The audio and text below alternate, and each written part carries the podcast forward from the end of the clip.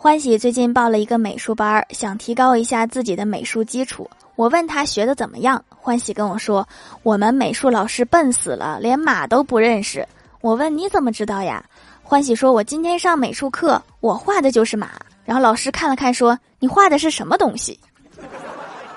后来我看到了那幅画我什么都没敢问。